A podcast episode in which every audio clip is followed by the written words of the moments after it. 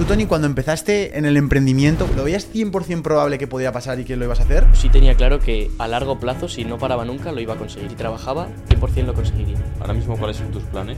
Mi objetivo en mi vida es poder ser libre y poder levantarme un día y hacer lo que quiera. Considero que la única forma de conseguir eso es con dinero. El dinero no lo es todo, simplemente creo que es una vía para conseguir esa libertad que tanto quiero. ¿Cuánto tiempo llevas ganándote la vida por tu cuenta? Siete meses más o menos. Pues claro, aquí viene la pregunta gorda. ¿Cuánto tiempo llevas en redes sociales? Eso. Nueve.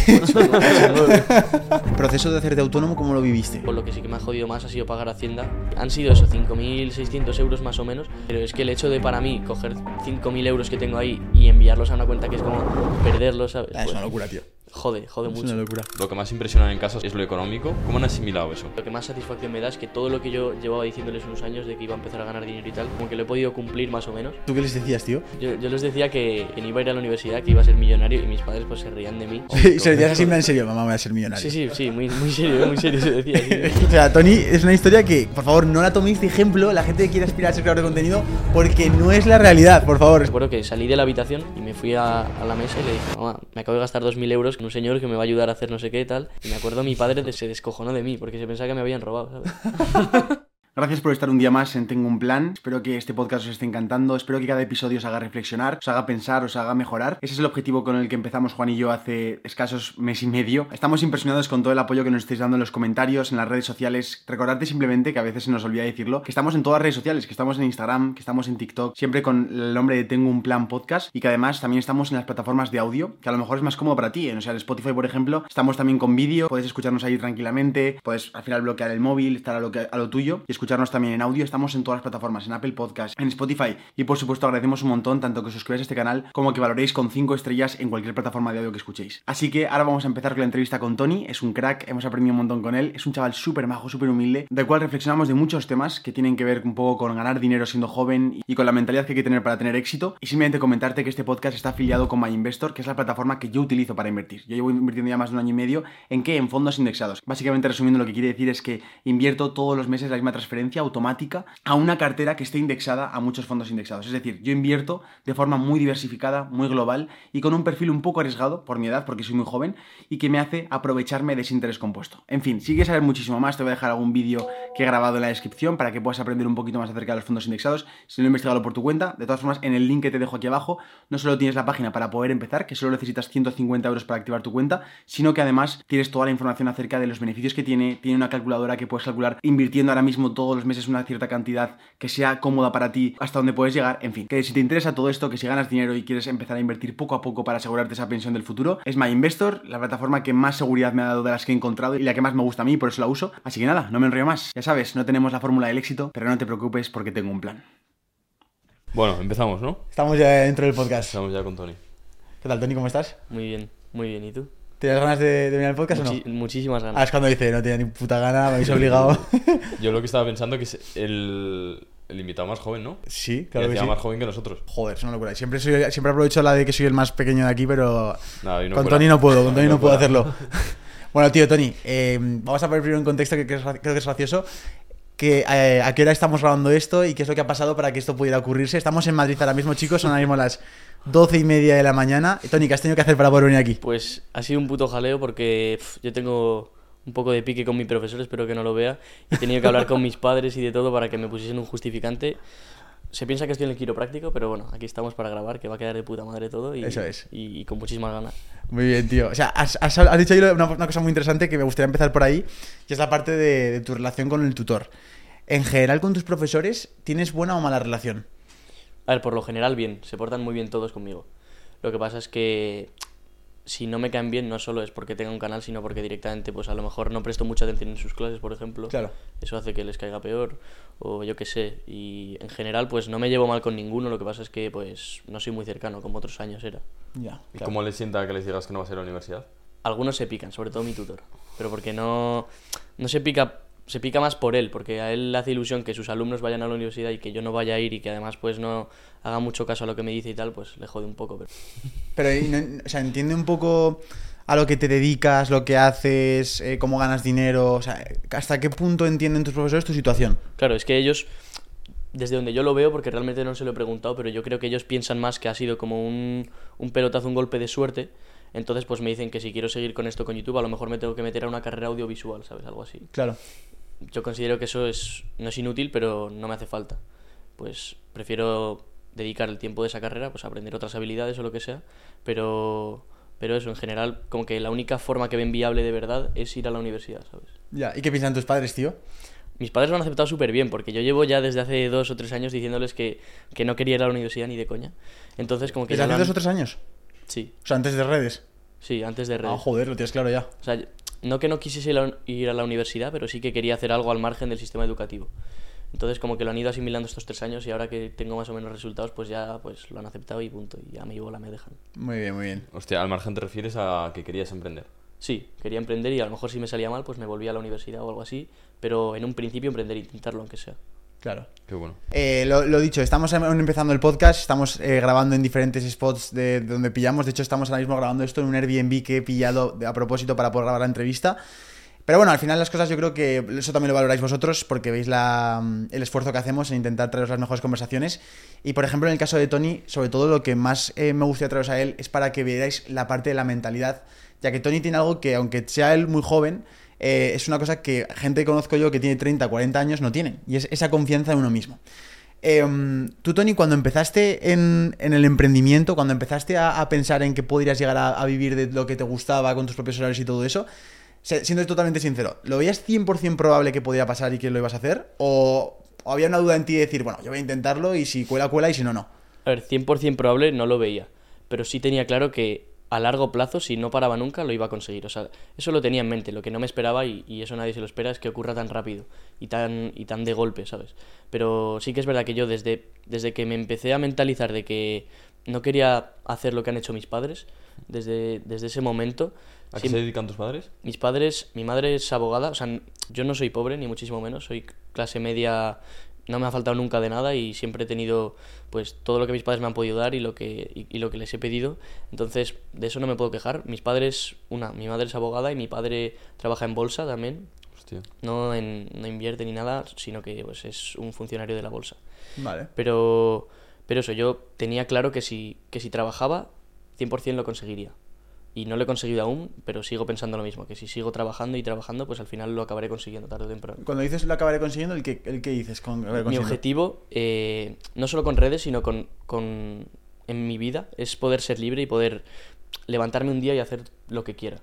Lo que quiera es pues irme a jugar al fútbol o, o yo que sé, irme a esquiar o quedarme tranquilamente en la cama y considero que la única forma de conseguir eso es eh, con dinero, pues porque eh, te guste o no es necesario el dinero. Yo que sé, comprar comida, eh, caprichos también, incluso puedes disfrutar más de la familia con, con dinero y ojo, para mí el dinero no lo es todo, simplemente creo que es una vía para conseguir esa libertad que tanto quiero.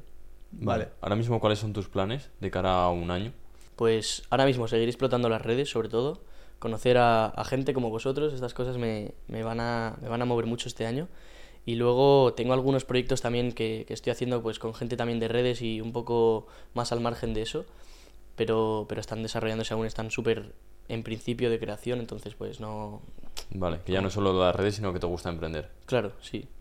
Vale, A di- vale. Diversificar, yo creo. Y va- vale, eh, a- para. mm, Bueno, supongo que. no- no- haría falta una presentación de lo que hace Tony y tal, pero vamos a hacerla brevemente. Porque quiero irme ya rápidamente a, a tu contexto de cuando creciste y tu. com- Si, por ejemplo, has participado en algún equipo de fútbol o lo que sea. Pero antes de llegar a ese punto, me gustaría preguntarte: em, si tuvieras que presentarte de cara a, una- mi padre, por ejemplo, te lo presento, ¿no? ¿Y cómo te presentas a mi padre? ¿Qué- ¿A qué te dedicas? ¿Cómo, cómo te presentarías ante ellos? Pues yo soy Tony, tengo 17 años y actualmente estoy estudiando bachillerato y me dedico a las redes sociales, así Vale. súper básicamente. Ok, y ya para la gente que quiere tener más curiosidad, en profundidad, eh, ¿cómo ganas dinero? Porque la gente dice, vale, pero con redes sociales, ¿eso qué quiere decir? ¿Que eres influencer y ganas dinero de que te paga Fanta o por, por subir una, una publicación? ¿Cómo se Vale. lo explicarías a la gente? A ver, el dinero que yo gano viene en el 80% de las visualizaciones de YouTube, porque en. YouTube te pagan, para el que no lo sepa, por los anuncios que pone la plataforma YouTube en tus vídeos y además, pues por colaboraciones, afiliados y demás. El 80% son visualizaciones de YouTube.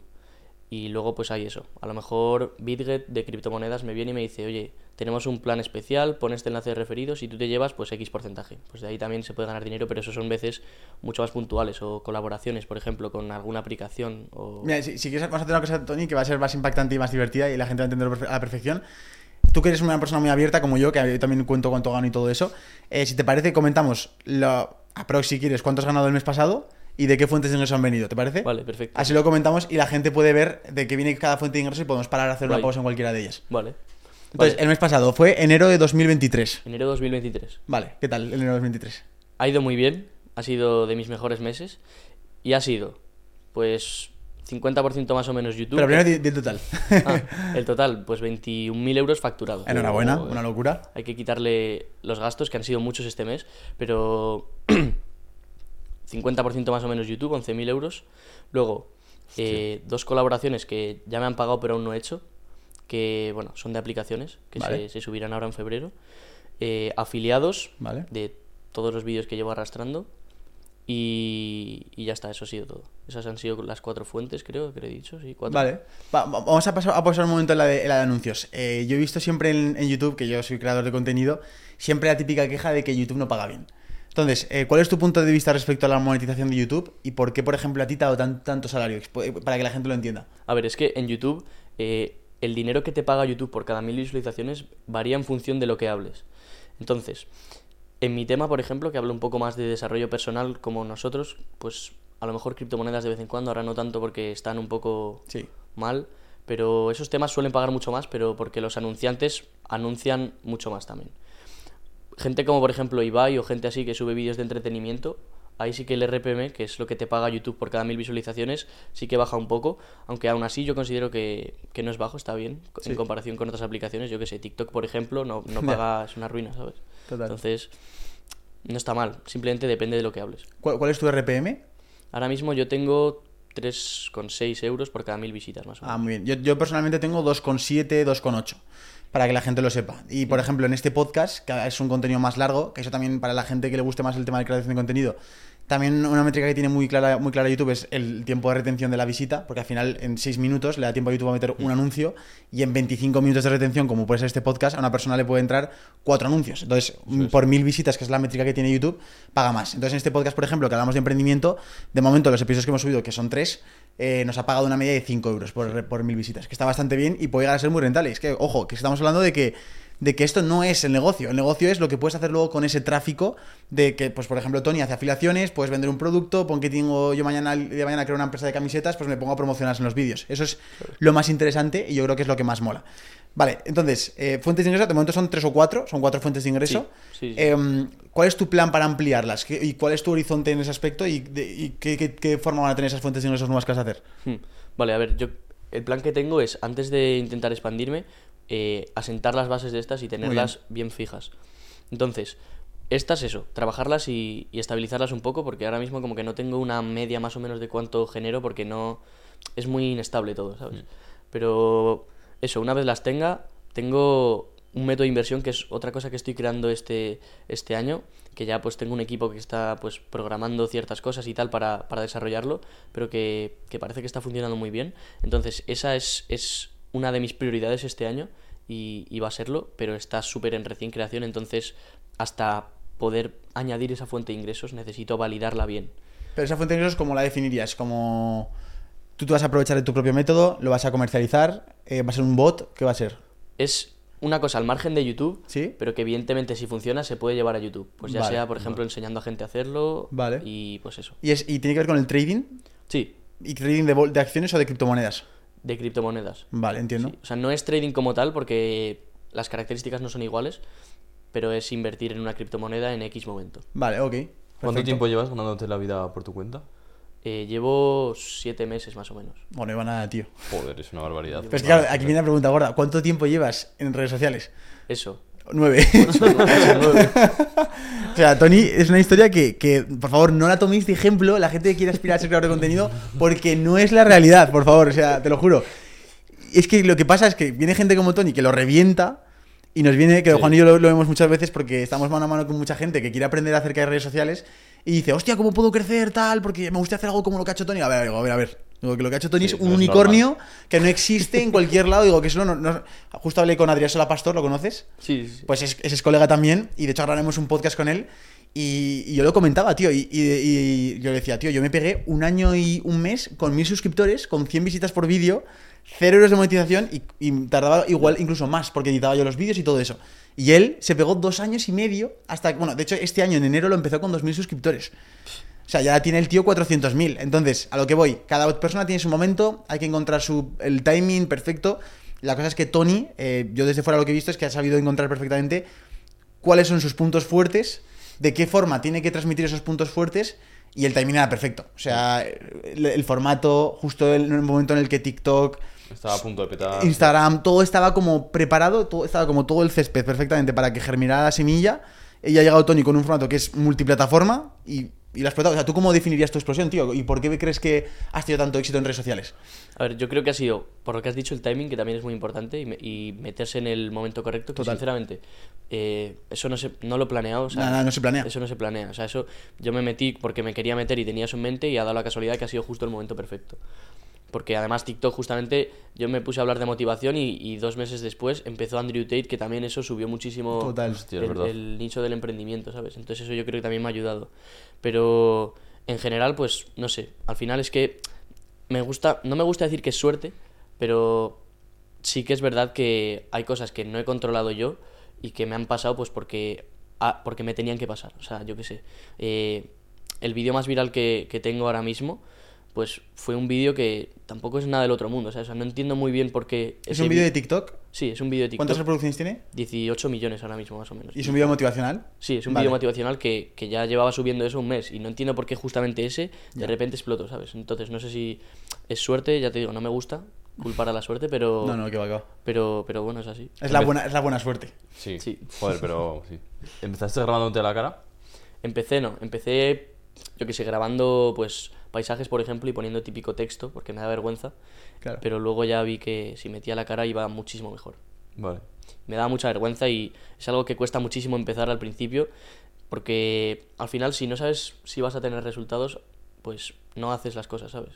O sea, si, si no tienes un resultado garantizado muchas veces no haces las cosas. Yo le digo a mis amigos, eh, empiézate un TikTok de X que te gusta, que te puede ir bien y no tienen huevos porque no se ven eh, triunfando, ¿sabes? Eso es brutal. Es que me, me gustaría tratar eso, tío. O sea, tú, cuando empiezas a subir el primer TikTok en el que se ve tu cara, te expones, lanzas un mensaje además incluso que puede ser como, ufa, ¿qué va, qué va a pensar la gente de mí? Que me va a llamar flipado. Claro. ¿Cómo, ¿Cómo lo vives tú esos momentos, tío? Cuéntanos esos primeros vídeos que publicaste, cómo lo sentiste, estabas nervioso, dices, buah, voy a intentarlo, no sé si va a funcionar, o al revés, o estabas seguro que iba a funcionar. Pues cuando empecé, cuando empecé como que no tenía la imagen en mi cabeza de que no había nadie haciendo eso, entonces me podía ir más o menos bien. Ahora, cuando empecé estaba súper nervioso, o sea, yo, yo soy muy tímido y, y estas cosas como que nadie conocía esa faceta de mí de querer emprender y tal, entonces esto era directamente de un día para otro hacerlo público. Entonces, de hecho, me inventé una excusa para que la gente no me, no me dijese nada en el colegio ni nada y dije que es que mi primo me estaba pagando por hacer estos vídeos y ya está. Y así la gente pues no me venía y me preguntaba, tal, Tony, ¿por qué haces esto? No sé qué, ¿sabes? así como que me libraba de dar explicaciones ¿Vale? entonces simplemente me puse a subir, a subir y me di cuenta de que cuanto más hacía cosas sin que la gente, o sea, sin que me importase lo que la gente pensaba de mí, cuanto menos me importaba lo que pensaban de mí, mejor me iba. Entonces me puse a hacer cosas así, pum, pum, sin, sin dejando al margen lo que me decían y pues fue de puta madre. Ahora mismo en la escuela, ¿cómo es? Ahora mismo ya como que la gente no se ríe, porque al principio sí, aunque, lo- aunque pusiese las excusas así que se reían un poco más, pero no de mí, sino en plan típico vacile de mis amigos del TikToker, ¿sabes? Sí, y, y- y, Tony, esa es eh, un poco saliendo la pregunta de Juan de, de tu- de tu- ahora mismo en tu escuela. O sea, tú llegas a tu profesor y le dices, oye, profesor, que he ganado el último mes 20.000 euros. En plan, ¿eso lo saben? ¿Saben el dinero que ganas? A ver, más o menos porque lo digo en los vídeos. ¿Pero, ellos ven los vídeos? Mi tutor sí. Hostia. Hostia, ¿ha habido alguna situación tensa en alguna tutoría o algo? ¿Alguna conversación de, oye, No, Tony, pero- por favor, que no se te vaya la olla, tal? Sí, sí, sí, eso sí. Pero Claro. yo que sé, típico, típico que me dice, yo que sé, se me puso el otro día aquí a tocarme aquí y me dijo, hostia, esto que es el estrés, ¿no? De, de currar, no sé qué, me vacila mucho con eso. Y el subconsciente, porque hablo a veces también, y me vacila con el subconsciente, yo que sé, pasando lista, me dice, ¿tú cómo te llamabas? ¿Dólar? No sé qué, tal. vale. Típicos vaciles. Joder. ¿Y en el colegio debe ser el más popular del instituto o no? Mm, Popular no, solo que, pues yo que sé, soy el TikToker, ¿sabes? Ya la gente te, Qué tiene mega fichada, ¿no? En el Sí, colegio. sí, sí. ¿Tú mentalmente cómo ha sido pasar de 0 a 20.000 euros con 17 años? Ha sido, es surrealista, pero porque mm, es que es lo que hemos hablado, o sea, no te lo esperas eso. Claro. Entonces, como que, yo qué sé, lo asimilas, pero es rarísimo. O sea, Porque yo ahora mismo como que no me acuerdo de, de cómo era hace nueve meses, ¿sabes? Pero la transformación ha sido brutal, o sea, ha sido de cero a, a esto en muy poco tiempo. Mm. Has tenido que construir tu identidad eh, a medida que han ido pasando las cosas y has tenido que adaptarte al cambio constantemente. Em, vamos a ir a tu, a tu crecimiento, a tu infancia. Eh, ¿cómo, cómo eras con, por ejemplo, hace 5 o 6 años? ¿Y qué, qué era lo que hacías en tu día a día normal que te motivaba? Mm. A ver, pues yo, un chaval muy normal, o sea, yo tenía mis amigos en el colegio, sacaba buenas notas más o menos, un, yo que sé, 8 de media, y me encantaba jugar a los videojuegos. De hecho, hace, hace no sé si has dicho 5 años, hace 3 años yo solo jugaba al Fortnite, o sea, me pasaba todo el día jugando al Fortnite y, y con mis amigos, punto, no hacía nada más, y luego estudiar y punto. O sea, la vida de un chaval de 13 años normal. Vale, ok. ¿Y veías mucho YouTube o algo? Sí, veía YouTube, pero veía nada de, de motivación ni nada de esto, sino que, yo qué sé, pues Willy Rex, eh, Salva, estas cosas, ¿sabes? ¿Y de dónde crees que ha venido esto de quieras emprender? Esto, yo estoy seguro de que esto empezó porque yo me fui a Irlanda durante tres meses a estudiar ahí inglés y me fui a una familia. Y ahí como que lo pasé fatal porque estaba solísimo y no tenía amigos ahí en el colegio ni nada. Y, y como que estar tan solo me, me hizo preocuparme mucho por mí y por mi futuro. Entonces, pues yo qué sé, empecé a hacer deporte, que yo antes estaba eh, más gordito y perdí mucho peso, por ejemplo, en Irlanda. Vale. Eh, también, pues eso, me empecé a interesar, pues le preguntaba a mi padre sobre la bolsa, ¿sabes? Sobre acciones. Y empecé a, a interesarme muchísimo sobre esto y empecé a ver canales de, de desarrollo personal. Y realmente no hice nada, pero eso fue como el principio, ¿sabes? Como que ¿Eso hace cuánto fue? ¿En lo de Irlanda y fue tal? hace cinco años, más o menos. Vale. Con 12, 13 años. Joder, qué pequeño, sí, total. ¿Y, y decías que estabas gord- gordito? Sí. ¿Tenías mucho complejo con eso? A ver, no tenía complejo, pero yo me veía y me veía gordo, ¿sabes? No te querías ver así. Claro. Pero no es gordo, o sea, no, no era obeso, pero sí que tenía un poco de sobrepeso y yo y, y mis amigos en plan como que yo era el gordo, ¿sabes? No es, no es bullying, en plan no se metían conmigo, me vacilaban, De buen rollo, pero al final esos vaciles al final te pueden doler si estás gordo de verdad, ¿sabes? Claro. Entonces, eh, a ver, en fin, estas cosas no están bien, pero al final yo creo que si, en plan, si te llaman gordo, a lo mejor son unos cabrones por llamarte gordo, pero a lo mejor es verdad, ¿sabes? Entonces, a lo mejor deberías cambiar o no, depende de cómo te encuentres tú con tu cuerpo. Yo, por ejemplo, no me sentía a gusto y cambié, pero hay gente que a lo mejor, pues estar gordo no le importa y ya está. Y, Sí, pues, o sea, sí, a ver, yo también- soy del partido del mensaje de, tío, o sea, que está bien que no la gente no sea destructiva contigo y que no se pase en tres pueblos, pero todos deberíamos aspirar a ser una mejor versión de nosotros mismos Eso es. y el físico es lo más importante. Claro. Pero, tío, he visto en un vídeo que has dicho que, que vas a, dele- a delegar el gimnasio para el año que viene. Que dices, vale, el año que viene Sí, ya sí, entro al sí. gimnasio cuando... Sí, sí, sí, ¿Esto sí. qué es, tío? ¿Por qué no entrenas ya?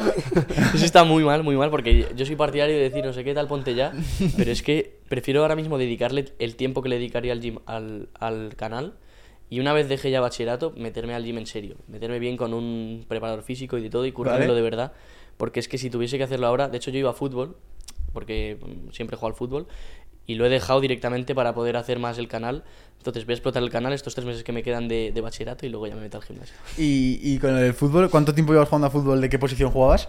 Juego- he jugado toda mi vida al fútbol, jugaba de medio centro y fue el año pasado que me lesioné de la espalda y como que he ido cada vez jugando menos y menos y menos y ya cuando me metieron de suplente que no jugaba ni un partido pues me fui a la mierda. Hostia, y ya me puse a eso, a grabar más, a estudiar un poco y Sí, pues te- tenemos muchas más cosas en común de las que esperaba, eh.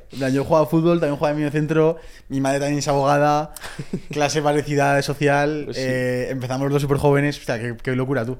El, el fútbol, ¿cómo viviste esa época en los vestuarios del fútbol? ¿Se metían mucho contigo? Yo sí que viví una experiencia como que mm, yo no me sentía del todo encajando en el grupo. Era como, siempre me he sentido como mm, que se hacían demasiado los guays, vamos a decir, ¿no? Y tú has, has visto, ¿has tenido alguna época en tu vida en la que te has sentido ninguneado o con cierto bullying en tu crecimiento? a ver, no bullying ni ninguneado, pero sí que ex- o sea, se pasaban de vacilar, yo que sé, con- por ejemplo con lo de gordo, ¿sabes? Claro. era como el gordo, ¿sabes? Y yo qué sé, molesta, en plan. Al principio, bueno, después ya lo asimilas, pero es que al principio jode mucho porque te ves, sabes que estás gordo y aunque quieras cambiar, tú, eh, o sea, en el presente te ves gordo, ¿sabes? Ya, total. Entonces eso ya pues te, te duele un poco. Mm, no me deprimí ni me pasó nada, pero sí que es verdad que no me sentía bien. Hmm. ¿Y ¿Cómo pasas de esa época que no confiabas casi en ti o te veías gordo a ahora que, joder, eres un animal, confías mucho en ti? A ver, eh, es que yo creo que está todo en, en el estado mental. O sea, si tú piensas que eres algo y actúas como ese algo, al final serás ese algo. Entonces, cuando yo estaba gordo, actuaba como un flaco. En plan, yo qué sé, pues eh, tengo hambre, voy a la nevera, ¿qué haría un flaco? ¿Coger chocolate o comerme una manzana, me comía una manzana. De hecho, en esta época me levantaba todos los días a las 7 de la mañana para hacer una hora de ejercicio y después ya irme al colegio. Que eso también creo que, pues, me fue construyendo un poco porque creé bastante disciplina con eso. Porque yo ya había intentado hacer ejercicio antes, pero no, plan, intentaba y lo dejaba, ¿sabes? Hmm. Y esto me ayudó muchísimo a crear disciplina y, y me ayudó mucho mentalmente también. Qué- para qué- tener qué confianza conmigo. Sí, total. Toda esa época en la que no sufriste bullying, pero igual se metían mucho contigo, ¿crees que ha convertido al Tony que es ahora mismo? Sí, sí, yo creo que sí. O sea, el, el bullying no está bien y, y no hay que hacer bullying, coño, evidentemente, pero te hace fuerte. O sea, no- es que no fue bullying lo que me hicieron, pero sí que fue un poco de, joder, qué pesados, tío. Y a veces llegaba a mi casa y, y joder, pues, es que me acordaba de ellos en plan, qué pesados, coño. ya. Entonces, pues, yo qué sé. Está fatal, pero me ha construido y me ha hecho más fuerte, en verdad. Si tuvieras que darle un mensaje a esa gente que está viviendo una época así de, de que se está metiendo mucho con ellos, de que está metiéndose con su físico, con su forma de ser o con algo que tengan que les haga complejo, Mm. ¿qué mensaje le darías a esa gente que nos está viendo que tiene esa que se están metiendo con ellos en el colegio, por ejemplo? A ver, yo creo que todos son fases y, y todo pasa por algo. O sea, esa gente que se mete con, contigo está muchísimo peor que tú y de hecho, cuando acabe todo esto, seguirán seguramente peor que tú.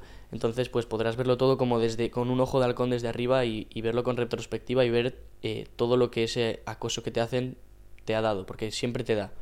Y a lo mejor te está pasando porque te tienes que hacer más fuerte y, y así es como yo pienso. O sea, hay mucha gente que mis amigos dicen que esto está mal porque el bullying no hay que hacerlo y tal, y es verdad, no hay que hacerlo, pero, pero es que te hace fuerte y es así, ¿sabes? Claro, tienes que salir más fuerte del tema.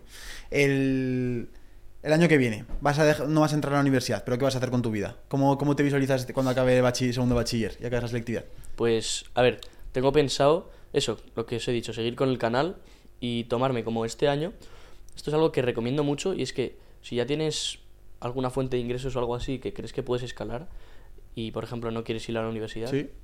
yo voy a tomarme este año como un año sabático de no ir a la universidad y currármelo muchísimo, explotarlo y tomármelo muy en serio. O sea, dedicarle muchísimo tiempo eso, a conocer gente, a desarrollar habilidades, a explotar lo que ya tengo. Y si va mal, pues puedes puedes volver a entrar a la Y universidad. si ¿no? va mal, puedo volver a ir a la Esa, universidad. esa te digo lo que va a pasar, es lo que va a pasar, que esa la hice yo.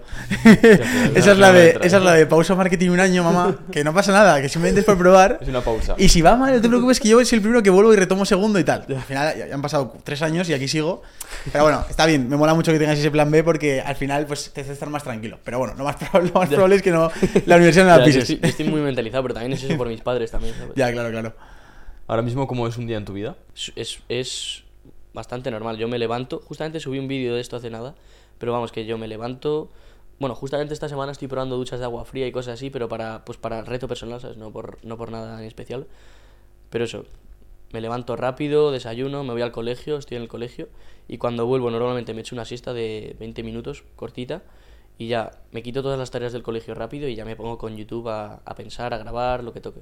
Cuando llegas a casa de, de clase, Salgo a las 3.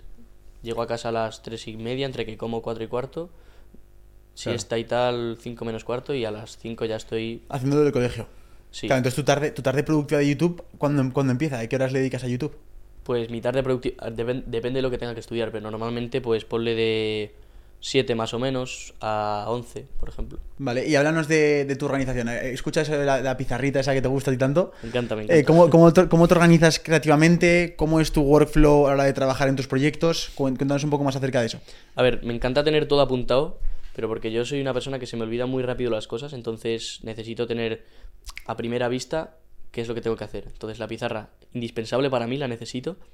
Y Porque luego... es una pizarra, para que no te sepa, pequeña, ¿no? En plan... Sí, sí, es una, una pizarra pequeñita que yo tengo aquí a un lado de la mesa. Vale. Y pues me, Hostia. apun- me apunto lo que sea y, y ya está, y lo tengo ahí apuntado. Normalmente me hago como un planning de la tarde, plan, yo qué sé, comer, descansar, eh, preparar TikToks, tal, tal, tal. Vale. Y, y luego, pues procesos creativos. eh, es que soy un tío muy raro. O sea, yo o me pongo música, música en plan relajante, típica para estudiar, Sí. y, y me quedo así mirando al techo pensando. O me hago una lluvia de ideas, por ejemplo, para, pues, para sacar vídeos de YouTube o lo que sea. Vale, el tema del móvil, porque Sergio y yo lo tratamos mucho. ¿Te distraes mucho con él? Sí. O sea, cada vez menos porque lo estoy controlando, pero sí, es que es muy fácil distraerse. No, no tanto con TikTok, porque ya no lo uso, ya no lo uso, ni Instagram ni tal, sino con los mensajes de gente. Pues yo qué sé, eh, mis amigos, etcétera, mis padres, eh, la novia, ¿sabes? ¿Has dicho la novia? Es muy fácil distraerse. Ha dicho la novia, sí. ¿Tienes novia? He dicho la novia, no, no, no tengo novia, pero... Ah, vale, vale.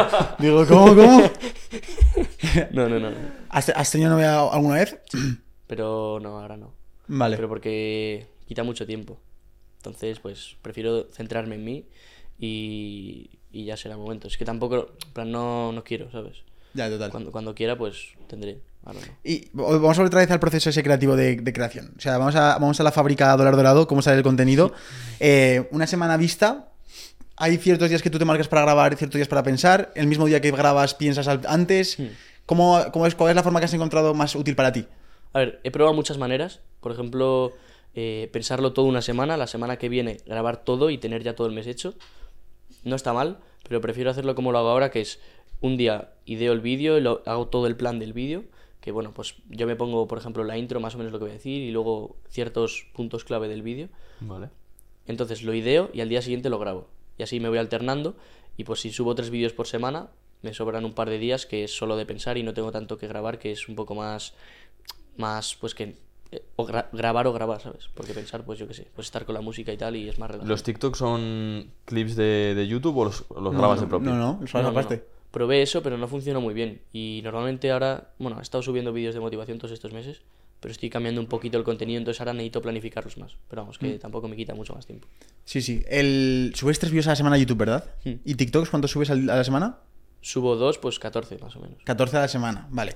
Eh, tú ahora tu estructura de equipo, porque tú no editarás ni coña, eh, ¿cómo, ¿cómo lo haces? ¿Cómo te organizas? Vale, pues yo he tenido mucha suerte con esto también, también justo el timing, que a mí mis editores me contactaron desde un principio y mi editor de hecho empezó editándome a mí solo y poco a poco, pues como el canal ha ido creciendo, le he ido pagando más, se ha creado una mini agencia que ahora edita, edita también Adrián Sola Pastor. Ah, también. mira, qué crack. Sí, sí, están muy bien. Y la verdad es que son unos cracks porque siempre llegan a tiempo, me lo editan todo guay, como yo quiero encima, entonces Muy pues perfecto. La verdad es que no tengo queja con eso. Realmente en mi equipo solo hay dos personas, que son él, el editor, y el que me hace las miniaturas, que es un chaval que vive en Barcelona, que bueno, pues va al colegio y tal, y tiene eso en plan, pues, otro para ganar su dinero, ¿sabes? Y se le da guay también, entonces pues ya está. Tengo un equipo que llevo mucho tiempo con él, confianza, que es muy importante. Muy y bien. Ya está. Y mm, hay una duda que yo te- quiero preguntarte, y es, tú subes tres vídeos a la semana a YouTube, ¿vale? Y yo obviamente como youtuber hay una cosa que, que me pasa mucho y es, ¿qué cojones subo? Ese, ¿Tú ese tema cómo lo gestionas? Porque, claro, yo subo una, una vez por semana, si es que subo una vez por semana, porque hay meses que subo tres vídeos solo. El, ¿Cómo gestionas el qué, de qué voy a hablar? Y más tú, que en tu caso son formatos en los cuales tú estás explicando un concepto o estás hablando de un tema o reflexionando sobre un tema. Hmm. ¿No sientes en, en un momento en el que va a haber un punto en el que no vas a tener nada más de lo que hablar? ¿O cómo gestionas esa situación? ¿De dónde sacas las ideas? Sí, eso pasa, de sentarte para pensar qué hacer y decir, coño, si es que no hay nada ya, no tengo nada. Es lo que te he dicho, el proceso creativo ese que, pues yo que sé, me siento y al final si estás media hora sentado sin, sin nada que hacer mirando al techo, al final sí te ocurren cosas. Cuesta porque hay vídeos que yo he subido en plan de... Lo subo porque es el horario y lo tengo que subir, pero el vídeo no es tan bueno, ¿sabes? Entonces, al final, el hecho de tener eso, lo que, lo que hemos dicho, un margen de un par de días y tal para subir vídeo, pues te ayuda a tener eh, una estructura más clara para ver qué subir y que lo que subas esté, esté bien. Ahora, si no sabes qué subir, pues es que es comprensible, ¿sabes? Ya. Y, y muchas veces, y muchas veces pasa, pero al final, pues siempre hay algo. Yo qué sé, a lo mejor eh, fijarte en qué están haciendo en otros países o, o qué está haciendo otra gente de tu nicho e incluso en tu país también, ¿sabes? Al principio yo copiaba bastantes vídeos, de hecho, cuando fui con Adrián Sáenz me lo dijo, cabrón, te has pasado con algunos vídeos, ¿eh? Claro, Pero- ¿qué vas a hacer? Claro, pero es que a veces es, un poco necesario, ¿sabes? No copiar tal cual, pero la idea, más o menos. ¿Y Sí. te veis de aquí a 3, 5 años este ritmo de, de creación de contenido? Mm, es que 3-5 años es mucho tiempo. No sé cómo estarán las cosas en 3-5 años, pero yo. Es que las redes sociales me. O sea, no solo es que de dinero, sino que me, me he enamorado de ellas. O sea, me encanta ahora. Y, y me gusta. Entonces, seguramente siga subiendo contenido. Lo que no sé es cuál será mi proyección, ¿sabes? Vale. Total. El... Es que tengo muchos temas de escalar, tampoco quiero enredarme mucho y si ves que me pongo muy técnico, pues me paras, me paras, Juan, si sois. Eh, ¿Qué opinas de todo este auge de creadores de contenido de finanzas y de emprendimiento? Ya. ¿Piensas que eso debería tener un techo? Yo muchas veces lo reflexiono y digo, tío, me mola mucho y es un mensaje está guay. De hecho, la gente debería emprender. Hay más, hace falta más emprendedores en España.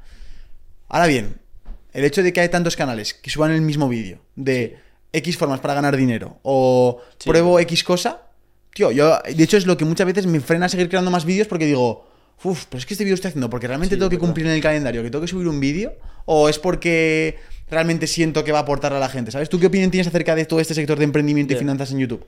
A ver, yo creo que, sobre todo, Tate es el que ha despertado todas esas cosas de motivación de hablar eso en TikTok. Y realmente es que no me puede parecer mal, porque al final es lo que yo hago, ¿sabes? Lo que yo sí que creo es que la gente se centra mucho porque, por ejemplo, han visto a lo mejor mi canal, ¿vale? Y ven que me han ido bien las cosas y a lo mejor ellos piensan que haciendo lo mismo les puede ir igual. Hay, hay veces que es así, pero es que, por ejemplo, yo considero que mi caso es como es por el momento en el que lo hice y porque tampoco había mucha gente haciéndolo. Y, y el factor que me hizo a mí destacar no fue que hablase de emprendimiento, que es lo que la gente copia, sino innovar. Entonces, ellos lo que deberían hacer es innovar. No me parece mal, o sea, está bien, sin más, pero considero que se está quemando un poco y habrá gente que le guste y se meta, pero también habrá gente que de verlo tanto y tan repetitivo lo acabe odiando, ¿sabes? Entonces, ahora en el sector es como que se está viendo mucho el, mítico vídeo de, de que parece que, que hay mil formas de ganar, X formas de ganar dinero al día, por ejemplo, Mm. pero que luego al final analizas a esas personas y ganan dinero de los vídeos. Entonces, Sí. ¿hacia dónde crees que va a ir ese sector? Piensas que cuando se sature, ¿vale? Pero hacia- ¿qué, qué es lo que siguiente? ¿Qué crees que, ¿Hacia dónde crees que va a dirigirse el sector del emprendimiento de contenido? A ver, yo creo que la gente que sube ese tipo de vídeos al final encontrarán un método que les, que les dé dinero de verdad. A lo mejor es YouTube, a lo mejor es cualquier cosa, ¿sabes? Entonces, evidentemente esto se quemará en algún momento. Pero, por ejemplo, una cosa que yo, que yo he, he hablado mucho con, por ejemplo, Salva, que le gustan las criptos y tal, y también pues lleva muchísimos años en YouTube Sí, y, y me lo ha dicho, que es que ahora mismo es súper buen momento para crear una comunidad en YouTube, porque hay poca gente, pero a pesar de que haya poca gente, pues evidentemente en YouTube siempre hay gente, pero que, por ejemplo, hablando de criptos, en, en el tema de ganar dinero y tal, el próximo bullrun de criptos va a aumentar muchísimo, muchísimo eh, los canales de, de ese tema. Claro. Esto le pasó a Adrian Sanz también, que en el bullrun de criptos pegó, explotó, explotó y ha conseguido pues como un colchón de visitas que pues le da eh, buen dinero al mes y, y ya tiene como una comunidad súper creada. Entonces, bueno, el futuro pues no se puede saber, pero sí que es verdad que yo considero que toda la gente que ahora habla de emprendimiento, cuando las criptos vuelvan a crecer y se vuelva a hablar de ellas, se, se meterán por ahí. O sea, ¿Piensas que la gente que habla de emprendimiento ahora hablará de criptomonedas? Estoy seguro, sí. Ya, vale. Y... Vale, me, me parece bien. ¿Algo quieres decir, Juan? Se están acabando las preguntas. ¿eh? Sí, sí, es que estaba hablando, estaba yendo por esa línea, pero... No, yo- lo que hablo muchas veces con Sergio, que parece que, claro, el mensaje que vosotros dais o que nosotros podemos llegar a dar con, con este podcast es que todos emprendamos, que todos seamos emprendedores. ¿Tú qué opinas? ¿Que todos deberíamos ser emprendedores o, o cómo lo ves desde tu perspectiva? A ver, no todo el mundo puede ser emprendedor. Y yo creo que cualquiera que se lo proponga puede serlo, pero no todo el mundo debería proponérselo porque, joder, hace falta pues eh, alguien que trabaje que te ponga el café, alguien que, yo qué sé, pues eso, un abogado, que sea un empleado, entonces es necesario. Ahora, pues eso, siempre hay gente en todos los sectores. Yo creo que el emprendimiento está guay y la gente debería emprender, pero nunca va, nunca todo el mundo va a emprender, ¿sabes? No sé si me explico. Sí, o sea, yo lo que he hablado con Juan muchas veces es... Nos pensamos que vivimos en una burbuja en la que como pensamos de una forma, todo el mundo piensa igual. Sí, eso es. Entonces, ¿qué pasa? Que como vemos que estamos en el sector de emprendimiento de YouTube España, pensamos Sí. que todo el mundo de nuestra generación quiere hacer eso, emprendimiento de yu- creación de contenido y tal. Pero luego, tío, me, me pongo a mirar fuera y digo, vale, me pongo a mirar a la calle, hablo con mis amigos del barrio, no sé, no tienen ni idea de lo que es, o sea, ni siquiera eh, es el, el CPM, por Claro. ejemplo, ¿no? Y, y ni tampoco se van a plantear, porque claro, ¿qué pasa? Que tú lo habrás vivido. Hace falta un desarrollo personal para poder emprender. No, es- no simplemente es, ah, si yo me pongo a hacer eso, yo también lo voy a hacer. No, Claro. no. Hace falta echarle huevos, plantarte de la cámara y ponerte a grabar. Sí. Y luego encima, que lo más probable es que cuando tú lo hagas no tengas resultados y tengas que estar aguantando, aguantando, aguantando. Y esa resiliencia no, no- hay gente que no la consiga mantener. Entonces, punto número uno, pienso que no todo el mundo va a llegar al punto en el que se pueda dedicar a eso. Es. Y que luego eh, es como que al final, tío, me doy cuenta que. No lo sé, ¿eh? tampoco conozco mucho cómo funciona la historia en este aspecto, pero seguro que esto ha pasado antes con X otras cosas. De 100%. parece que esto es el trabajo definitivo, pero todo es un equilibrio. Y yo creo que al final todo se acabará equilibrando. De vale, pues esto es igual de complicado que en, su, en 2017, cuando estaba el dropshipping de moda, y ahora resulta que anda, ya no es tan atractivo el dropshipping. No, Claro. sigue dando dinero. El problema es que se ha, se ha sofisticado y ahora Sí. pues hay que esforzarse, hay que hacer las cosas bien. Por ejemplo, tú el tema del e-commerce y el dropshipping, ¿qué opinión tienes al respecto? Yo, mi primer emprendimiento fue el dropshipping, que lo probé. De hecho, formándome con Adrián Sáenz, David Costa Rosa, no sé si sabéis quién es. Sí, sí, hablo con él. Sí, sí. Sí, sí, es un máquina. un crack, sí. Y, y ¿De eso- hecho, vas, a- vas a ir al evento que hace en mayo? Sí, Muy bien, tío. Sí, sí, Nos sí. veremos ahí. sí. Y entonces, pues eso, me empecé con el dropshipping y tal, porque es que, joder, te lo vendían de puta madre, ¿sabes? Te vendían anuncios de gente facturando miles de euros al día y de todo, y al final eso te, pues, joder, llama muchísimo la atención. Y, bueno, ahora mismo yo creo que, por ejemplo, Joseph Brocky eh, es un dropshipper también, que bueno, el mes pasado facturó un millón de euros con dropshipping, o sea que tiene, tiene buenos números. Y, y él mismo me lo dijo, que es que el dropshipping como se hacía antes de Facebook Ads y, y tu tienda en, en Shopify es una mierda, ¿sabes? Quien hace eso ahora, pues no, no, es que no funciona. Entonces, pues como todo, hay que innovarse y es lo que has dicho, o sea, se estabiliza poco a poco, ¿sabes? Claro. Sí. Y lo mismo pasará con YouTube, yo creo. Llegará un punto en el que de alguna forma u otra hacer lo que hacemos ahora no sirva. Claro. Pero es que ya, ya ha pasado. O sea, lo Claro. que ves, ves a otros creadores que no se han sabido adaptar y han muerto directamente. En plan, se, se han ido de YouTube o ya no suben vídeos. O sea, tú- creo que todo está en constante evolución. Y me ha gustado mucho el punto que has dicho antes, que es. Oye, si vas a entrar, por ejemplo, en la creación de contenido o en el dropshipping, no vale con repetir lo que ya ha funcionado, sino búscate tu propio camino. Búscate Claro. un camino en el que pienses que realmente aportas algo fresco de verdad, porque ahí es cuando la gente va a responder, Claro. va a responder muy Sí, bien. pero también, como las forma- muchas de las formaciones que yo he visto de dropshipping es replicar lo que está haciendo una persona. Sí. Incluso vender un producto que ya está vendiendo esa persona. Sí, total, es verdad. Entonces, ¿qué pasa? Que sí, bueno, pues igual si ese producto está en auge, si está justo en el momento de mercado, pues facturas un mes 30.000, 40.000. Que luego quitas gastos y no es para tanto, pero la gente se debería fijar más en si es el negocio que le apetece hacer, si es algo que le llama la atención y no en el estilo de vida que lleva ese, ese creador Claro. o esa creadora. Claro. Sí. Que al final, con todas las formaciones y tal, se gana más dinero, bueno, no más, pero se gana mucho dinero también con la formación al margen de, de, de lo que enseña, ¿sabes?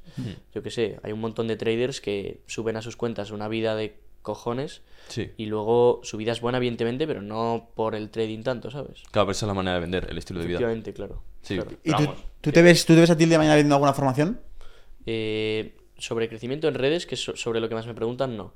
Porque realmente no, o sea, no entiendo el algoritmo aún. Y no sé por qué un vídeo puede funcionar muy bien y no sé por qué un vídeo puede funcionar muy mal, la verdad. O sea, en YouTube sobre todo. Tengo nociones básicas, pero no, no, no considero que pueda transformar a una persona de X a Y, ¿sabes? Claro, total. Ahora, en otros aspectos a lo mejor sí. Pues yo que sé, por ejemplo, lo que os he dicho antes del bot, de así como el Claro, si tienes un método ya que está funcionando. Claro, si tengo un método que si haces estos pasos consigues esto, entonces eso sí que se puede vender porque estás vendiendo una transformación, ¿sabes? No estás, o sea, estás vendiéndole a una persona pasar de estar en una situación a u otra. Hmm. Entonces eso sí que lo veo bien. El, cuando empiezas a ganar más dinero, seamos sinceros, te pilló a ti el dinero de, de- sorpresa y dijiste, hostia, 7.000 euros en un mes o 10.000 euros en un mes, ¿qué cojones? O lo veías clarísimo de, vale, pues es que si hago esto, esto y esto, en dos meses voy a ganar 10.000, en si- dos meses 15.000.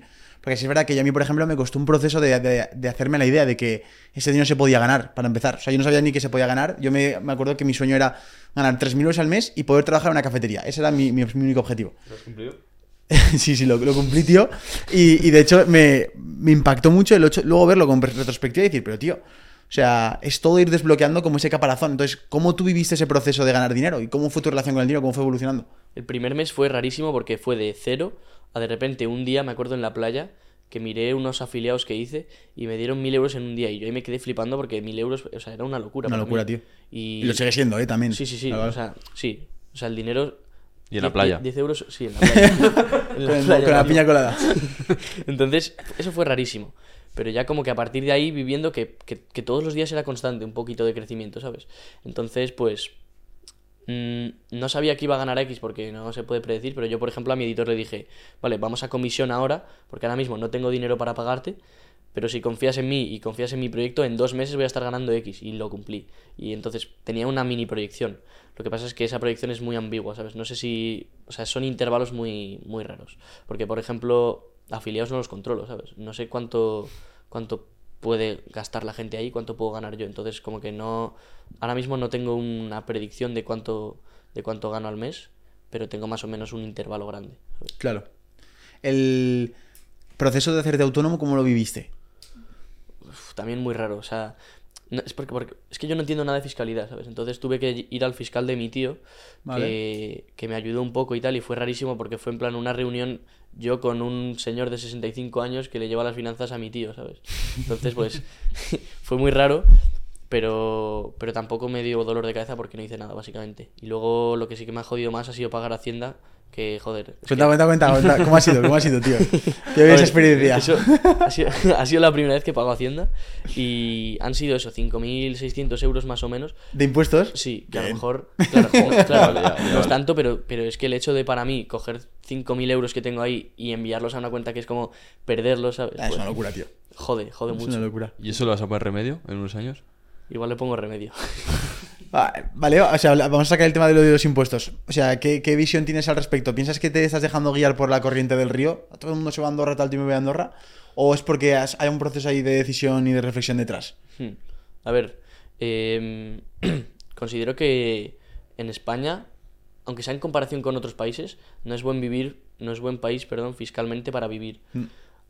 Ahora, yo creo que eso, lo que has dicho, mucha gente se deja llevar a Andorra porque hay menos impuestos, tal, pero al final yo creo que es mejor pagar 5.000 euros más de impuestos al año y estar feliz que estar en, una, en un puto pueblo en mitad de la montaña que no te gusta y que estás pagando menos, ¿sabes? O sea, no, no compensa, yo creo.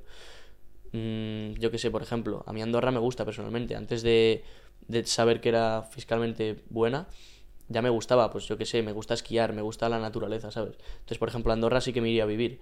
Pero yo qué sé, por ejemplo, Dubai no me gusta tanto. Ya, literal. Yo estando ahí es bastante... O sea, a ver, que con pinzas esto, ¿eh? Eh, pero es, es- al final es un desierto en el que han puesto, con millones, han Eso puesto es, claro. edificios. Claro. Andorra es, está, es un pueblo que antes de ser lo que es ahora era pues un pueblo. de- ¿Tú a cuál te irías antes? Uf, tío, es que yo ahí todo, todo un- Yo creo que me iría antes a Portugal, te lo juro. Portugal. Sí, de hecho Portugal se está poniendo muy de moda ahora eh, como el nuevo Andorra.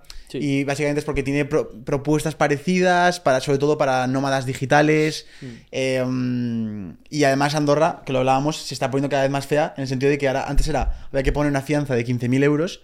Y no sé en qué punto van a aprobar eso, pero creo que va- para poder entrar a Andorra ahora o de aquí a unos meses, vas a tener que poner 50.000 euros de fianza. Sí. 50.000 pavos, que en principio no vas a mudarte de Andorra, entonces están perdidos Claro. hasta que te vayas de Andorra, que no va a pasar en los próximos años. Entonces, 50.000 pavos de primeras para entrar. O sea, Ya. en plan, hostia, te- que te replanteas y dices, vale, vale, un momento, que esto lo estoy haciendo por impuestos. Y estoy empezando ya a menos 50.000 esta, Sí. esta, esta aventura de Andorra. Es verdad. Sí, te A ver, hay formas. mucho. Sí, hay forma. A mí, un chaval que se fue a Andorra este noviembre me contó algunas maneras. O sea, hay como truquitos, ¿sabes? Para meterte ahí. Yo qué sé, por ejemplo, si te. con- Es que es muy raro, pero Si me te contratan un año, no Claro, pagas la fianza. Claro, sí, algo Ah. así. Si te contratan un año y estás trabaj- trabajando para él con un contrato, como sea, Ah, bueno. no tienes que pagar esos 50.000 euros. Aún así, mm, es que muchas veces no es viable, ¿sabes? Eh, ¿A ti cómo te gustaría que fuera tu estilo de vida cuando ahora que vas a ser libre? Porque me has dicho antes que tu objetivo era ser libre, pero ya lo eres. A ver, realmente, o sea, se podría considerar que sí lo soy, pero yo no me considero libre porque, uno, el colegio me limita mucho. Dos, la edad también, quieras que no, porque, joder, pues yo qué sé, si quiero viajar me cuesta mucho más siendo menor de edad que si tengo ya 18 años. Ya te entiendo, sí. Pero es que el problema de ahora mismo es que no encuentro, o sea, no encuentro la estabilidad, ¿sabes? No tengo, porque no sé, o sea, yo ahora mismo mis, mis meses en YouTube son súper irregulares. Entonces yo quiero buscar una cosa que me dé más o menos estabilidad y así, pues por ejemplo, mi estilo de vida soñado es una persona con, yo qué sé, imagínate, 50 millones que haga lo que haga, tiene esos 50 millones, ¿sabes? Puede hacer eh, lo que quiera, porque es O sea, pero. Tony, yo creo que eso, tío, eso es un proceso que vas a tener que tú solucionar. O sea, es la incertidumbre. Sí. O sea, que va a Sí, seguir sí, estando. tú- O sea, yo, yo no sé lo que voy a ganar el mes que viene, pero Eso es. te das cuenta que vas a hacer X, A y C, que es lo que te funciona el mes pasado, y te va a funcionar en este. Adaptado, innovando y adaptándote a cada Mm. momento. Pero, tío, o sea, eso vas a tener que quitarte esa idea de la cabeza de que va a haber estabilidad. Nunca hay estabilidad. Vale. Nunca. La estabilidad te la estás fabricando tú, Claro. de que siempre estás ahí al pie del cañón y cumples y cumples y cumples con el trabajo y, te da resultados. ¿Va a haber un mes que en vez de ganar 20.000 ganes 7.000? No pasa absolutamente nada, porque eso es otra cosa que también quiero a- a- hablar a la gente que le guste el emprendimiento. Por favor, dejamos de pensar ya en 30 días o en los últimos 28 días, que es lo que aparece en YouTube, o el último mes, eh, y empezamos a pensar un poco más en el largo plazo, en el año. O sea, porque si empezamos a pensar más en el largo plazo y en el medio plazo, en los últimos seis meses, tus decisiones son más de más calidad. Porque no es lo mismo tu decisión que tomas en tu canal de YouTube a un mes vista que a seis meses. Porque yo siempre pongo este ejemplo. Yo me voy a México con un céntimo. Tío, a nivel de rentabilidad ese mes, fueron 7.800 euros que gané en total de YouTube y de, una- de dos colaboraciones que hice en, en el reto y ya está. Y justo el mes siguiente solo subí un vídeo en todo el mes porque estaba mega quemado, pero ese vídeo era una afiliación que más los visitas que, que arrastraba y todo, gané más de 8.000. Entonces, en plan, hostia, si hubiera pensado en el corto plazo, lo más rentable es no hacer el reto. Pero si pienso en el largo plazo de la marca, digo, coño, no hay nadie en España que está haciendo esto, voy a hacerlo pensando en el largo plazo. Entonces, a lo que voy es, vamos a dejar de pensar en, tomar decisiones en el... en, venga, ¿qué es la semana, la semana que viene que me va a dar más rentabilidad? Y voy a pensar más en, de aquí a un año, mi marca, en qué punto va a estar. Y si te pregunto a ti, Dólar, eh, o Tony, pero tu marca Dólar, Dorado, em, ¿cómo te gustaría ver a tu marca de aquí a un año, por ejemplo? Pues me gustaría que siguiese como va y que se me viese pues como el chaval que intenta ayudar a la gente a, a ser distinta, ¿sabes? Eh, es un poco complicado porque, joder, mucha gente, por ejemplo, con lo que hemos dicho antes de, de los vendehumos y tal, que hablan de métodos de ganar dinero sin ganar dinero, en parte, yo he hecho eso, ¿sabes? Yo he hablado de formas de ganar dinero que he probado, pero que jamás me han dado dinero de verdad, solo que, pues, yo que sé, por ejemplo, conozco a alguien que lo hace, entonces, pues hablo de ello. Sí.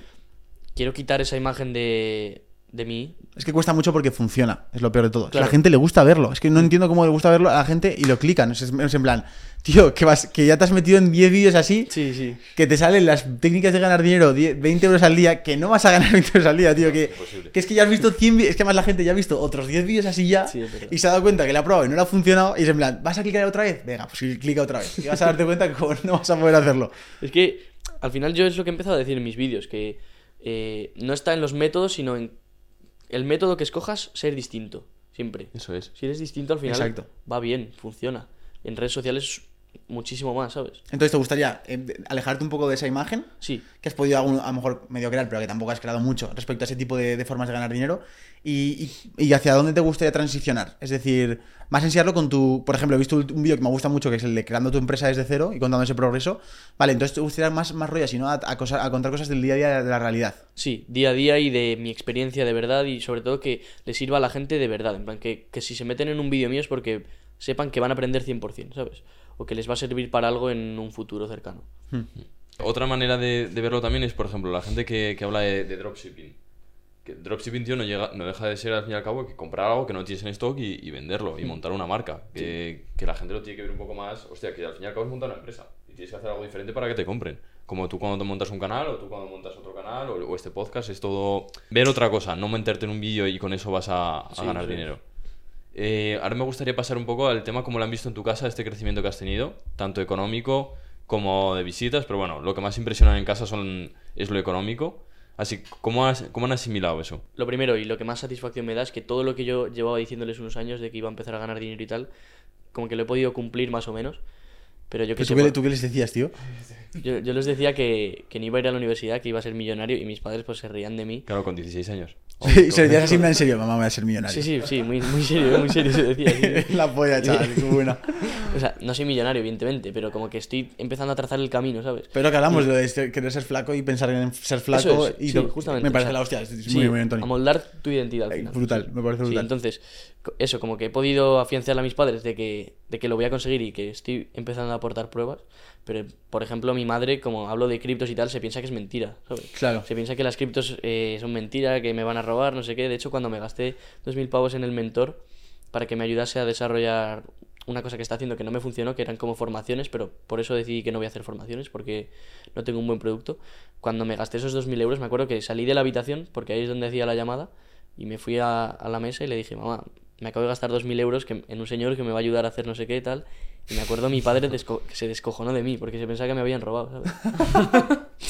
Bueno, eso lo tomo de broma. Lo ven muy raro, pero bueno, bien, cómodo. O sea, ya como que se ha sentado el tema, ¿sabes? Si, Tony, si yo fuera una mosca en la pared, en, en- eh, por ejemplo, en tu salón de tu casa, ¿qué, qué- qué vería? O sea, ¿cómo, cómo te comportas en casa? Eh, ¿Tienes hermanos? ¿Cómo es la convivencia en casa? Eh, cuéntanos un poco más para que la gente entre, más en tu vida, A ver, tengo un hermano ¿vale? que es un tocacojones, la verdad. Y está metiéndose ahora en el, en el ¿Cuántos años tiene? Tiene uno menos, 16. Vale. Y, y yo qué sé, hay un montón de vídeos que he tenido que repetir porque el gilipollas abre así un poco la puerta y está todo el vídeo con la cara ahí, ¿sabes? Y se ve todo el vídeo con la cara ahí. El cabrón, para tocarlos un poco los huevos. Pero bueno, que bien en general. Y luego, yo qué sé, pues. Si fueses una mosca, me verías el 80% de la tarde sentado en la silla y ya está. y ya está, ¿no? Sí. ¿Te gusta hacer algún tipo de plan que no tenga que ver con el trabajo? Sí que es verdad que tienes poco tiempo por segundo de bachiller, yo me acuerdo de esa época que también me da tiempo a hacer pocas cosas, pero si tuvieras más tiempo libre, ¿a qué te gustaría dedicárselo? A los deportes, seguro, me encanta. Y a viajar, sobre todo, viajar. Por ejemplo, tú ya estás viajando muchísimo, conociendo mundo, pues eso es algo que me encanta, ¿sabes? Y además si lo puedes arrastrar con la marca personal, en plan de, por ejemplo, porque México, por ejemplo, lo que tú hiciste fue además de crear una serie, joder, experiencias que se quedan para toda la vida, ¿sabes? Sí, fue el mejor turismo posible que pude hacer, sí, total. Claro. Entonces eso me encanta también y el deporte. Pues ya sea, por ejemplo, más para construir un buen físico, el gimnasio, por ejemplo, que quiero empezar. O también deportes que me gustan, esquiar, eh, saltar al agua me encanta también. Y jugar al fútbol. ¿Cómo saltar? Saltar al agua me O gusta. sea, ha- hacer como los que hacen los Clip WAT, ju- clip de saltar desde montañas y tal Sí, al sí, agua. sí, sí. Hostia, cabrón. Pero con mortales o no? verano- Sí, sí, sí. Hostia, brutal. Me lo tomo muy en serio eso. O sea, voy con mi hermano, que a mi hermano también le gusta, y me lo curro mucho en la playa. Joder. no me lo esperaba para La nada. verdad es que no, no, no, no se espera. Bueno, que señor Sergio, ¿cómo vas de preguntas? Yo ya me quedan, ¿eh? sí, sí, Es me que, quedan. de creador a creador vais a A a mí me parece la hostia esto. El... Yo pensando en preguntas que la gente puede llegar a tener, eh, por ejemplo, es a ti, como emprendedor, el tema del amor, por ejemplo, ¿te gustaría que tu novia te entendiera en tu emprendimiento y que fuera también emprendedora? ¿Te gustaría que, que cuando estuvieras en contacto con ella o con él, no sabemos, ¿es con ella o Con él? con ella. Con ella, eh, pues fuera como un momento de desconectar y decir, bueno, pues ya no hablo de tema de emprendimiento. Eh, ¿Cómo, cómo ves el tema del amor? Eh, a ver, evidentemente si es emprendedora también y le gusta hacer cosas, muchísimo mejor, pero porque me impulsaría a hacerlo a mí también, ¿sabes? Porque es por las cosas que no me... O sea, no quiero tener novia ahora y es que no hay... Realmente de chicas de 17 años que quieran emprender no hay. No, hay. Siendo sinceros, la verdad, no hay. Entonces, pues yo qué sé, estaría dispuesta a hacer planes que yo a lo mejor no quiero hacer o no tengo tiempo para hacer, entonces me echaría muchísimo hacia atrás. Por eso no, no quiero, pero bueno, realmente tampoco me importa mucho, ¿sabes? Si me gusta la chica, pues ya está. Tampoco me importa si es emprendedora o no. ¿Las chicas de tu clase qué opinan de ti? Pf, yo qué sé, es que como que no lo asimilan tampoco porque he sido su compañero toda la vida, ¿sabes? Ya. Pero no sé, es que ahora en, el- en todo el colegio ahora soy el TikToker, ¿sabes? Y cómo, y volviendo un poco a la, a la situación de casa y mezclado con la pregunta que ha hecho Juan de lo de qué opinan tus padres, em, tío, que cuando tú vas a tu, a tu casa a tu madre y le dices, oye mamá, el mes pasado he ganado 20.000 euros, ¿vale? ¿Qué cara tiene ella cuando se lo dices? ¿Cómo reacciona? ¿Cómo es esa conversación? A ver, es que es lo que te he dicho, mi madre como que, como no ve el dinero físico, que eso también le echa mucho hacia atrás, pues como que no sé, vale 20.000 euros, ¿sabes? O sea, no es vale 20.000 Tendré que euros. verlos. Sácale un fajo, sácale un fajo ahí. tendré, claro. Tendré que verlos, es, es la frase justo. Porque yo qué sé, me dice, sí, tal, si ganases tanto dinero nos invitarías a más cosas, porque yo no, es que no pago nada en mi casa, pero porque no me dejan tampoco, ¿sabes? Ya os lo he dicho, en plan, a mí nunca me ha faltado nada y mis padres ganan dinero y tal. Entonces, como que me están dejando a mí crecer poco a poco, no me piden nada, se portan muy bien y, y ya está. Muy bien. O sea, yo, yo, yo noté cuando eh, fue, el- tal cual eso. Yo ganaba dinero, no lo dejaban un poco de lado hasta el momento en el que me planteé y, y les regalé, regalaba cosas, en plan un viaje. Sí. Pagaba todo yo. O íbamos a cenar, la cena del- típica del fin de semana, y pagaba de la cuenta. O sea, como, hostia, un momento, que si el niño está saliendo de algún lado. O sea, es- entonces esos momentos son los que sí es verdad que de cara a un padre es como Claro. lo mejor. Y si tuvieras que decirle algo a esa persona, porque tú y yo lo hemos tenido fácil, que a mí también me ha pasado, a mí también me han apoyado. Y Juan, a ti también, por lo que he visto, también siempre te han querido y te han, te han aportado amor en ese aspecto. Pero a, ese, a esa persona que quiere hacer cosas, pero tiene un freno en casa, ¿qué consejo le damos? Yo tengo un amigo justo de clase que tiene muy buena mentalidad, o sea, está dispuesto a hacer las cosas y cuando se lo propone lo hace. De hecho, es un pedazo de friki del, del gym también y, y le pasa eso en casa. Sus padres son, pues, súper tradicionales, ¿no? En plan, vas a ir al colegio, vas a ir a la universidad y si no, vas, si no haces esto, te vas de casa, ¿sabes? Ya. Joder. Es una persona que, o sea, lo tiene muy jodido, ¿sabes? Por ejemplo, él ya me lo ha dicho, es que al final es tu vida, ¿sabes? Eres tú el que... o sea, Claro. es, que- es que eres tú el que va a vivir, no tus padres. Al final tienes que hacer lo que tú quieras hacer, a pesar de que a tus padres no les guste. Y si encima tienes un propósito que de verdad tienes ganas de conseguir y estás dispuesto a trabajar para conseguir, al final cuando lo consigas, tus padres no, no se van a enfadar contigo, ¿sabes? Mm, Además, el... yo también sumaría eso que dices, Tony, me parece, estoy bastante de acuerdo. Diría, siempre y cuando vives en las normas de tus padres, es como que en cierta manera tienes que hacerles caso a lo que te digan. Sí, Estás es, viviendo sí. en su casa, Claro. comiendo la comida que están pagado ellos, usando el, wifi que, que, están, que han pagado ellos. Es decir, ¿qué, qué vas a opinar tú ahí? No tienes control. Claro, entonces, claro. dos opciones. O te piras y entonces ya puedes decidir en base a tus propias normas, o negocias, que es lo que, por ejemplo, yo, yo, yo hice en su día, que era, que es con, o sea, decidme una lista de cosas con las que estaríais contentos conmigo. Y vale, y a partir de ahí, si las cumplo, dejadme en el tiempo extra hacer las otras cosas que quiero hacer. Entonces, pues quiero que no tengas problemas con los estudios. Quiero que saques buenas notas. Quiero que seas un chico responsable con tal. Las cumples. Y luego después que el tiempo libre que extra, pues a lo mejor te toca despertarte a las 7 de la mañana o a las 6 de la mañana. eso es- o a lo mejor te toca echarte a la cama más tarde o te toca espabilarte o mientras estás en clase ser un poco más perro. Es lo que hay.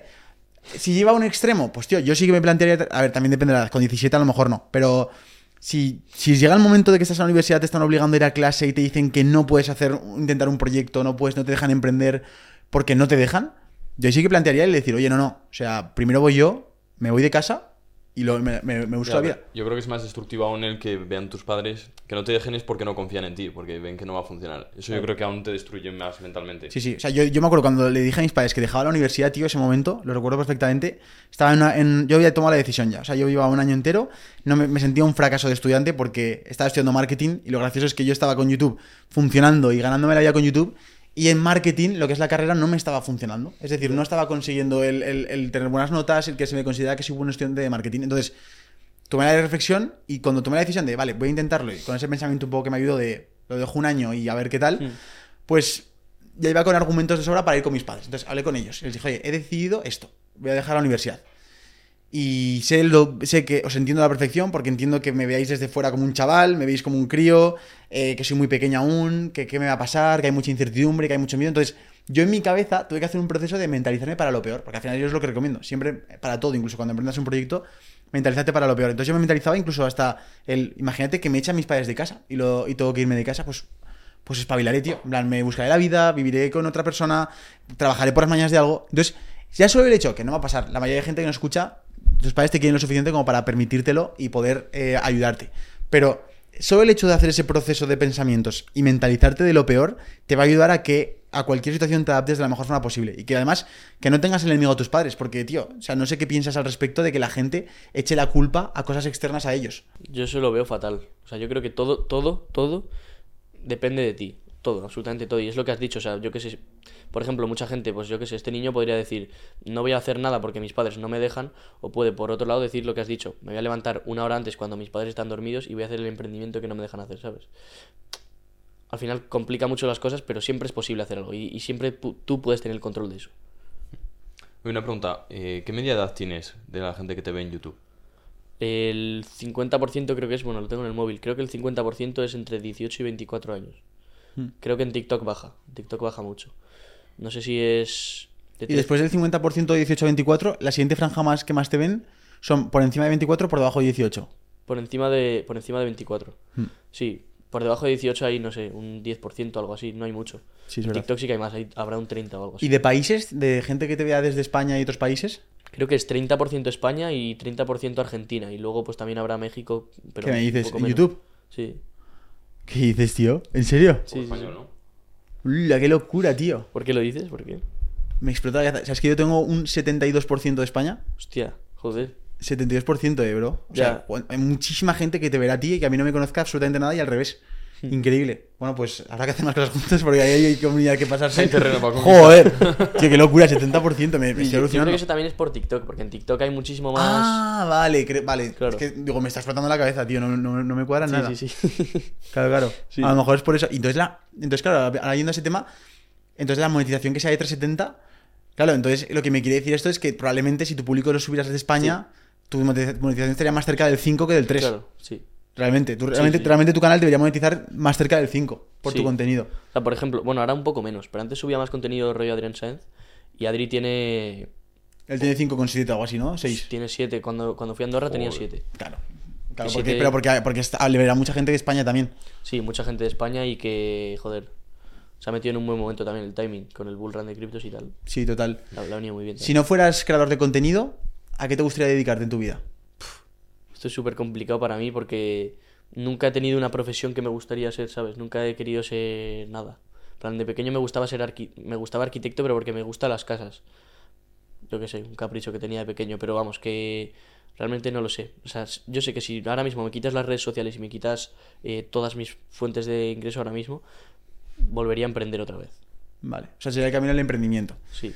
¿Qué opinas de que una persona no tenga claro a qué se quiere dedicar en su vida con 18 o 19 años? A ver, yo creo que en verdad, en parte es normal porque, joder, como que la sociedad está muy, muy distraída. Y está mal que lo diga yo porque soy un chaval de mierda, ¿sabes? Pero eh, tú ves a la gente y como que no tienen aspiraciones, simplemente viven el día a día, que no está mal, pero vivir el día a día al final a largo plazo no es tan positivo a lo mejor. Entonces, nunca es tarde para, para empezar a hacer algo, ¿sabes? Cuando tienes 18 años y no sabes qué hacer, a lo mejor ves, por ejemplo, que es un poco tarde. Yo que sé, con 18 años no, no te puedes dedicar a ser futbolista ya, ¿sabes? Pero sí que puedes dedicarte a emprender o a hacer lo que te salga de los cojones, siempre y cuando pues tengas una buena preparación mental y, y estés dispuesto a intentar conseguirlo de verdad. ¿Tú, Juan, qué opinas? Es que más que distraídos es que no nos paramos a pensar. Sí, Sí, eso es. Y tampoco en ningún momento te hacen parar a pensar. Hmm. Que bueno, no quiero echar la culpa a nada en, en concreto, pero joder, yo nunca he visto que un profesor te diga, hostia, pero ¿te quieres dedicar a eso por algo en concreto o, o dar unas vueltas? ¿O sabes que tienes otra No, no tienes ni otra opción, es haces esto, haces lo otro, vas a la universidad y ya trabajas. Y, y yo destacar lo más importante para sumar a esto es el tiempo. O sea, paciencia. Te viene, Ah, sí. te viene Garibí aquí ahora mismo y te dice, ¿cómo que cuántos años tienes? 18, pero si eres un bebé, te empieza a decir. De hecho, lo dices en mi Instagram. Pero ¿cómo me estás, me estás diciendo que estás, que estás rayo en tu vida si tienes 22 años? Dice que puedes estar 8 años con los ojos cerrados sin hacer nada, absolutamente nada, parar en el sitio, abres los ojos, tienes 30 años, dice, y sigues siendo mega joven para empezar. Y eso es, por ejemplo, yo mi hermano, os pongo mi experiencia, mi, mi hermano, una persona súper crack, súper válida, está estudiando, va a acabar medicina y, y de hecho está empezando con ingeniería informática, ¿vale? Y él, claro, me ve a mí y yo sí me jode porque le hago un ejemplo de debería tener resultados ya, pero lo peor es que yo soy la minoría. Entonces es como, tío, que vas en el camino correcto, que tienes 24 años, que vas de puta madre, vas a sacar una carrera que es mega complicada y no la mayoría de gente no acaba, que es medicina. O sea, que lo normal es eso, que es que lo normal no es que con 20 años estés ganando 15.000 euros al mes subiendo TikToks y vídeos de YouTube. Eso es un camino, pero porque lo has visto. Seguro que, la- seguro que si Pedri o Gaby se pusieran a hablar en un podcast de lo que ganan con 19 años, que ganan 300.000 euros al mes, la gente diría, hostia, pues voy a hacerme futbolista. Pero Claro. como no tienen un canal de YouTube en el que masivamente vayan diciendo gano X dinero al mes, pues la gente no lo ve tan atractivo. Entonces, eh, me gustaría dejar claro eso, la paciencia, chicos. O sea, es normal que no tengáis claro qué queréis dedicaros. Y es normal que con 19, 20, incluso 25 años estés con giros en tu vida repentinos porque no puedes formar tu personalidad con, con 21 años. Eh, y sé que hay mucha gente que se agobia con esto y tranquilidad, de verdad. Vais, estáis bien, vais por el camino correcto, pero obviamente no dejéis el balón fuera y coger esa parte de responsabilidad y decir, oye, tú, voy a, ver qué puedo hacer ahora mismo, lo mejor que puedo hacer para poder aprender, crecer, llevarme esa experiencia, probar otro trabajo. O sea, vamos, Sí, sí, sí, es que luego- no tengo ni idea de lo que voy a hacer. Luego cuando vemos a, a esta gente que conocemos en los podcasts, porque nos permite conocer a gente que de mucho éxito, Mm. te das cuenta que encima igual lo han hecho en tres años, la cosa es que se han pegado 5, 6, 7, 8, 9, probando y probando y probando. Que sí, tío, es Claro, que tú te normal. pones en la cabeza de él y él cuando está probando y, y fracasa, él se siente perdido, como cuando te sientes tú ahora. Claro. Entonces, que, solo es prueba y error y, y tener mucha paciencia. Eso es. Eh, bueno, yo por mi parte eh, yo tengo he hecho todas las preguntas de mi lista, mi pergamino. Ahora a comer. Ahora vamos a comer. Eh, chicos, muchísimas gracias por estar apoyándonos. Si queréis seguir a Tony, Tony, ¿por dónde te pueden seguir? Pues por el canal de YouTube, sobre todo, Dólar Dorado y Instagram también. Dólar Dorado YT. Todos esos españoles que no estáis viendo, que no conocéis a, a Tony, Tony existe, ¿vale?